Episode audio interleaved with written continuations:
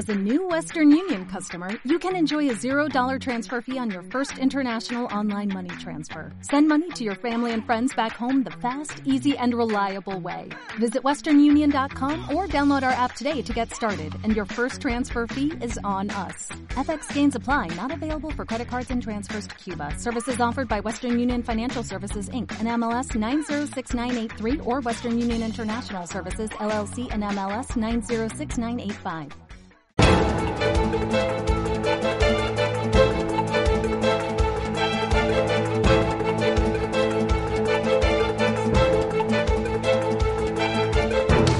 Entrevista Capital patrocinada por IG, expertos en CFDs para operar sobre acciones, índices y divisas.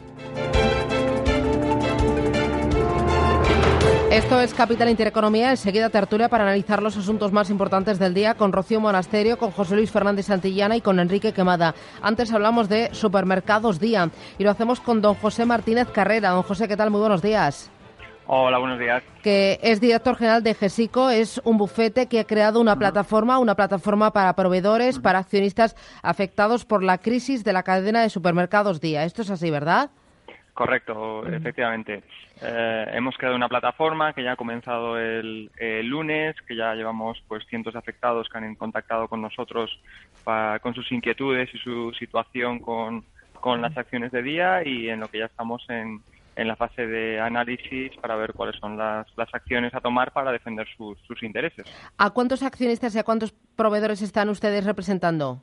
Bueno, estamos todavía en la fase de captación, queremos ser un poco cautos y, hasta no dar una imagen errónea de lo que al final seamos capaces, porque bueno, ha sido bastante elevado de, la, de los accionistas minoritarios, sobre todo, que han contactado con nosotros y bueno, queremos ser un poco cautos a tener una masa crítica y a partir de ahí pues ya poder anunciar públicamente pues cuánta gente hay unida, etcétera. ¿Mm?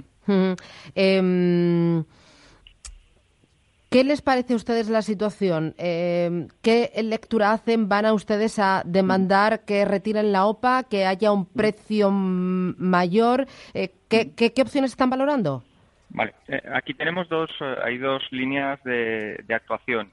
Está por un lado una actuación que es más previa en relación a las sospechas que existen de la manipulación en las cuentas de, la compañía, lo cual podría dar lugar como ha sucedido en otros casos, a una anulación de la venta de las acciones y por lo cual los accionistas minoritarios puedan recuperar la totalidad de su inversión. Lo que pasa es que eso habrá que esperar a conocer pues los resultados que se están retrasando, las cuentas que no conocemos, que el último trimestre pues eh, no hemos conocido cuál ha sido la situación de la compañía y estamos a la espera por un lado a esa, a esa línea. Y por otro lado, en cuanto a la en cuanto a lo que es la OPA, eh, hay que estar un poco a expensas de ver lo que lo que sucede, ¿no? Porque todavía no está el folleto registrado en la CNMV, con lo cual estamos hablando un poco sobre especulaciones de qué es lo que qué es lo que puede pasar. Así de entrada, lo que parece, bueno, pues que es una OPA para que el inversor ruso adquiera la compañía a un precio de a un precio de saldo, dejando a los accionistas minoritarios eh, con una con una acción devaluada eh, y lo que está por ver es si la acción ha sido devaluada de una manera intencionada o no. Claro que él durante todos estos meses haya provocado eh, con sus decisiones este desplome a eh, a tutiplén de, la, de las acciones de la compañía. Aunque él también es uno de los principales eh, perdedores, porque eh, él compró más arriba el 0,30% de la compañía.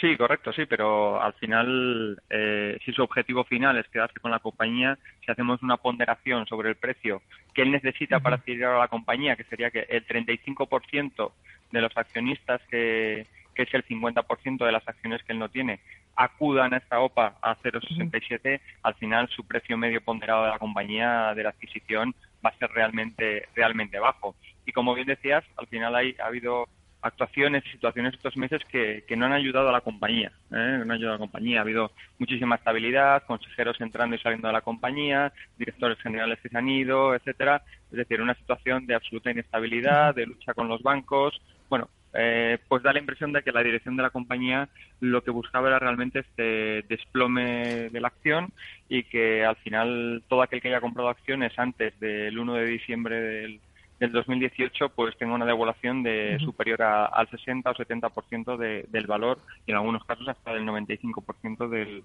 del valor de, la acción que ha comprado. Eh, ¿A usted le consta que el Consejo de Administración de la compañía estuviera ahora buscando un caballero blanco para intentar eh, que lanzara una contraoferta a la de Friedman?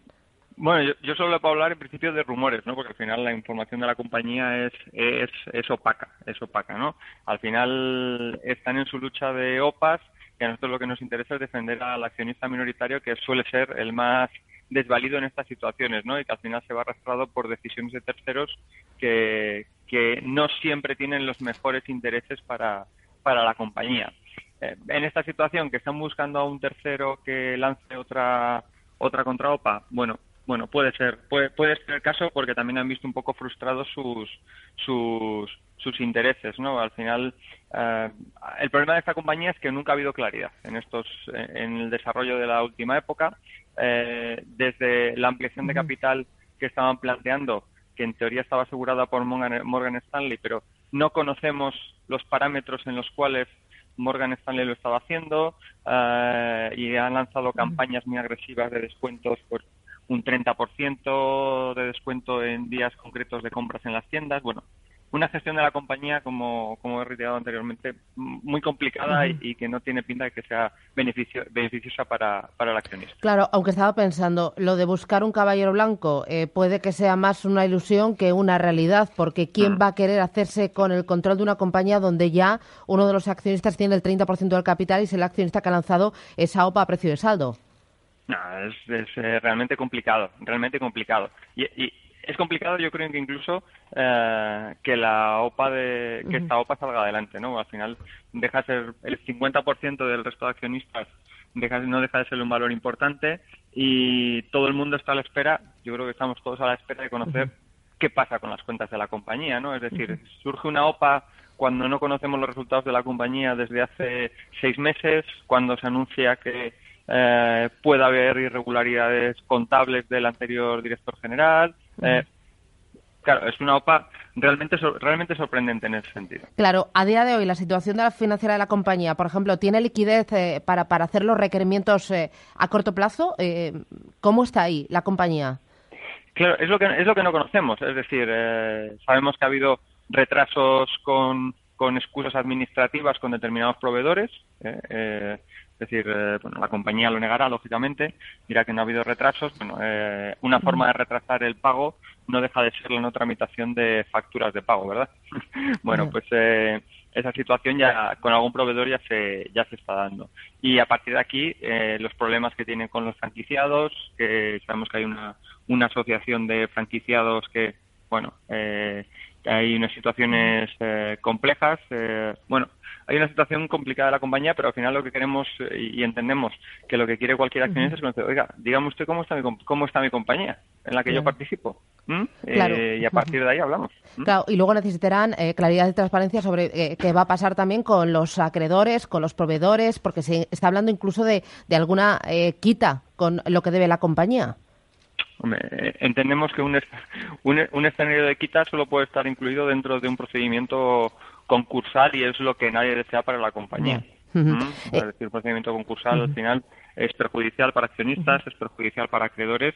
Eh, claro, también hay que ver si ese procedimiento concursal eh, podría ser provocado para todavía adquirir la compañía todavía más barata, ¿no? Porque ya lo hemos visto en, ya, ya, se ha visto en otros en otros casos donde ha sucedido operaciones de este tipo, ¿no? Que luego en el concurso se vende la unidad de negocio a un precio de saldo y, y, los accionistas no ven, no ven ni un euro y los acreedores prácticamente. Eh, en el día a día, ¿cómo va el negocio de supermercados día? Eh, ¿Ha notado em, una caída de, ventas? Em, ¿Cuántos trabajadores tiene? Eh, ¿Cuántas empresas y cuántos establecimientos tiene? ¿Cuántos en franquicia? Deme un poco de números para que el oyente sitúe el tamaño de supermercados día aquí en España y fuera de España.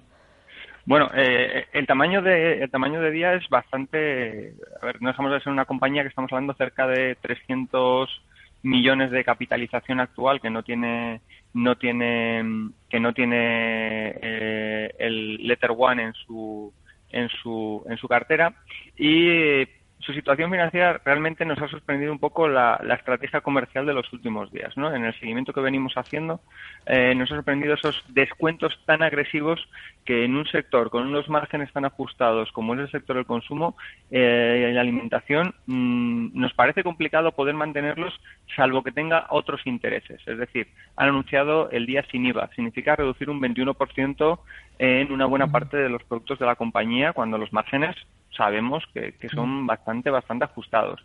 Eh, han anunciado otro día descuentos del 30% en numerosas tiendas y zonas. Eh, bueno, situación realmente complicada que esos márgenes puedan dar beneficio puedan dar beneficio a la compañía con esos descuentos tan tan agresivos. Entendemos que es más una manera de intentar generar liquidez por los ratios que probablemente ese aseguramiento de la ampliación de capital le impuso, le impuso Morgan Stanley, que realmente hay una estrategia comercial a largo plazo, que es lo que los accionistas también están viendo que falta, ¿no? una estrategia a largo plazo, decir, oiga, ¿en qué sector estamos? ¿Qué mercado estamos? ¿Hacia dónde, hacia dónde, hacia dónde nos vamos? Cuando estamos hablando de una compañía que en principio tiene más de, más de 4.000 empleados, aparte de franquiciados, de más de 1.000 franquiciados en España, etcétera.